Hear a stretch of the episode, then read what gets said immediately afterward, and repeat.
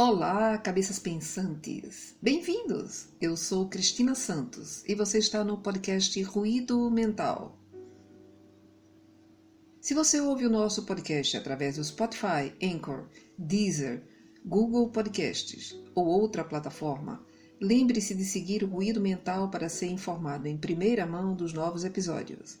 Se você ouve pelo Apple Podcasts, deixe a sua revisão com cinco estrelas para que mais pessoas possam ter acesso aos nossos episódios. Informamos também que já podemos receber doações. Se desejar contribuir para a melhoria do nosso trabalho, basta clicar no botão Apoie em nosso site ruidomental.com.br.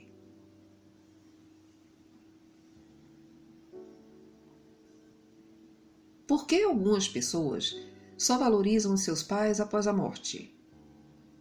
A caderneta vermelha é o título da nossa reflexão de hoje.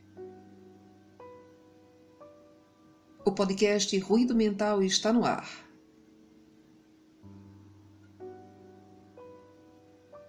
O carteiro estendeu o telegrama. Paulo não agradeceu e, enquanto abria o envelope, uma profunda ruga vincou-lhe a testa. Uma expressão mais de surpresa do que de dor tomou-lhe conta do rosto. Palavras breves e incisas. Seu pai faleceu. Enterro, 18 horas. Mamãe. Paulo continuou parado, olhando para o vazio. Nenhuma lágrima lhe veio aos olhos, nenhum aperto no coração. Nada. No íntimo, não queria ir ao funeral. E se estava indo era apenas para que a mãe não ficasse mais amargurada. Ela sabia que pai e filho não se relacionavam bem. A coisa havia chegado ao final no dia em que, depois de mais uma chuva de acusações, Paulo havia feito as malas e partido, prometendo nunca mais botar os pés naquela casa. Um emprego razoável, casamento, telefonemas à mãe pelo Natal, Ano Novo e Páscoa. Ele havia se desligado da família. Não pensava no pai e a última coisa que desejava na vida era ser parecido com ele.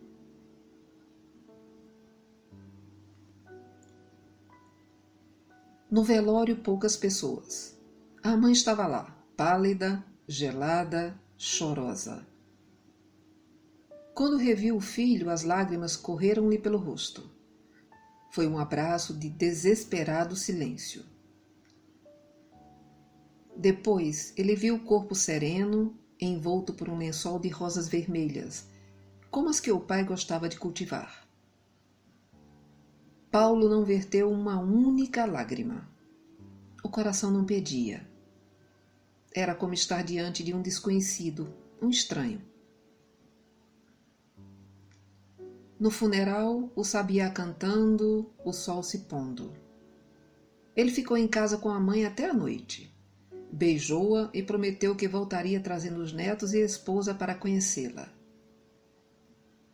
Agora, ele poderia voltar a casa porque aquele que não o amava não estaria mais lá para dar-lhe conselhos ácidos nem para criticá-lo. Na hora da despedida, a mãe colocou-lhe algo pequeno e retangular na mão. Há mais tempo que você poderia ter recebido isto, disse ela. Mas infelizmente, só depois que ele se foi eu encontrei entre os guardados mais importantes. Em um gesto mecânico, minutos depois de começar a viagem, colocou a mão no bolso e sentiu o presente. O foco mortiço da luz do bagageiro revelou uma pequena caderneta de capa vermelha. Curioso, ele a abriu. E em meio a páginas amareladas, no alto, reconheceu a caligrafia firme do pai, que iniciava a sua narrativa dizendo: Nasceu hoje o Paulo. Quatro quilos! O meu primeiro filho, um garotão. Estou orgulhoso de ser pai daquele que será a minha continuação na terra. À medida que folheava, devorando cada anotação, Senti um aperto na boca do estômago, misturado de dor e perplexidade, pois as imagens do passado ressurgiam firmes e atrevidas, como se acabassem de acontecer. E o pai prosseguia: Hoje meu filho foi para a escola. Está um homenzinho. Quando eu o vi de uniforme, fiquei emocionado e desejei-lhe um futuro cheio de sabedoria. A vida dele será diferente da minha, que não pude estudar por ter sido obrigado a ajudar meu pai. Mas para meu filho desejo o melhor. Não permitirei que a vida o castigue.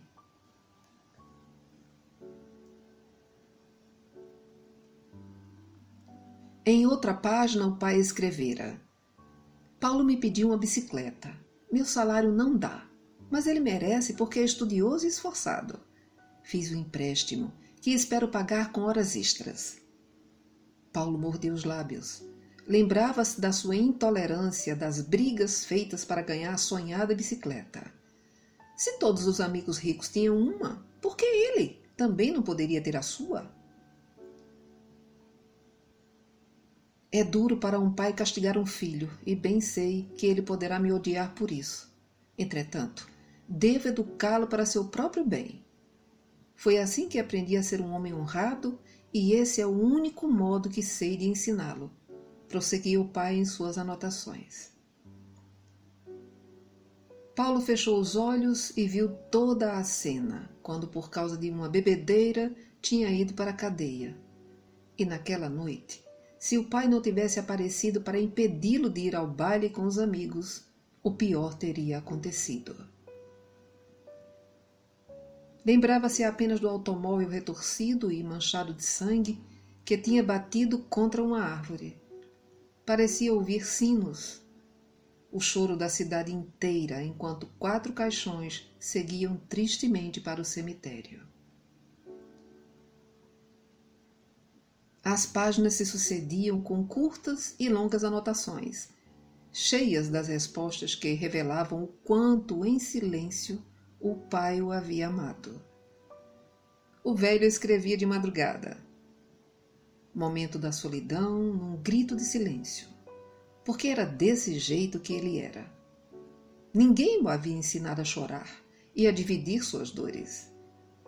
O mundo esperava que fosse durão, para que não o julgassem fraco e nem covarde. E, no entanto, agora Paulo estava tendo a prova que, debaixo daquela fachada de fortaleza, havia um coração tão terno e cheio de amor. Na última página, aquela do dia em que ele havia partido, Paulo encontrou essas palavras: Deus, o que fiz de errado para meu filho me odiar tanto? Por que sou considerado culpado se nada fiz, se não tentar transformá-lo em homem de bem? Meu Deus, não permita que esta injustiça me atormente para sempre. Que um dia ele possa me compreender e perdoar, por eu não ter sabido ser o pai que ele merecia ter. Depois não havia mais anotações, e as folhas em branco davam a ideia de que o pai tinha morrido naquele momento. Paulo fechou depressa a caderneta. O peito doía. O coração parecia haver crescido tanto que lutava para escapar pela boca. Nem viu o ônibus entrar na rodoviária. Levantou aflito e saiu quase correndo, porque precisava de ar puro para respirar. A aurora rompia o céu e mais um dia começava. Honre seu pai para que os dias de sua velhice sejam tranquilos. Certa vez ele tinha ouvido essa frase e jamais havia refletido na profundidade que ela continha.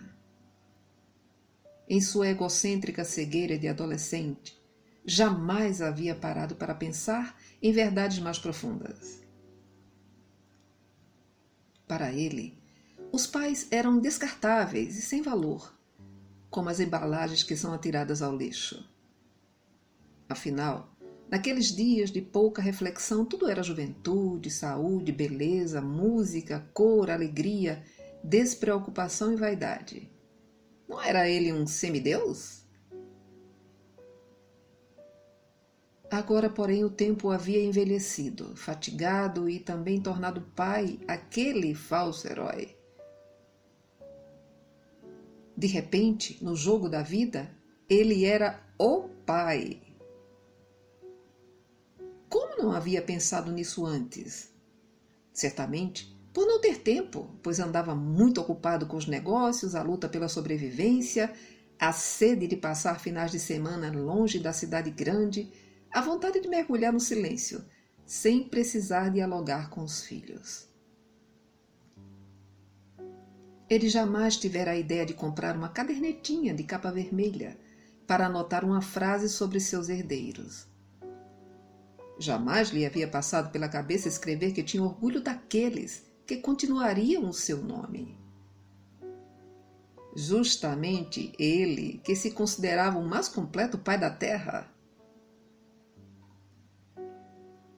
Uma onda de vergonha quase o prostrou por terra, numa derradeira lição de humildade. Quis gritar, erguer-se, procurando agarrar o velho para sacudi-lo e abraçá-lo, mas encontrou apenas o vazio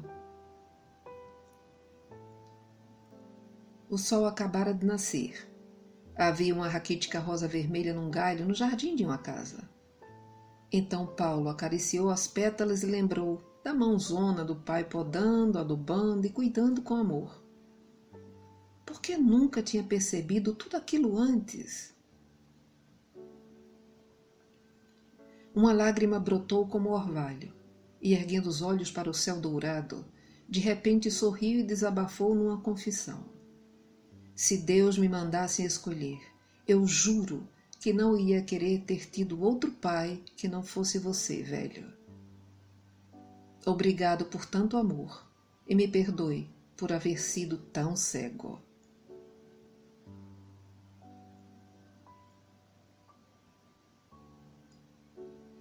Aproximar-se dos desafetos revelam o quão forte você é, pois não é o orgulho que nos engrandece, a generosidade que nos agiganta. Ame os que estão ao seu lado, pois não sabemos até quando estarão conosco. Fique bem e em paz. Estaremos juntos no próximo episódio do podcast Ruído Mental. Obrigado pela sua audiência.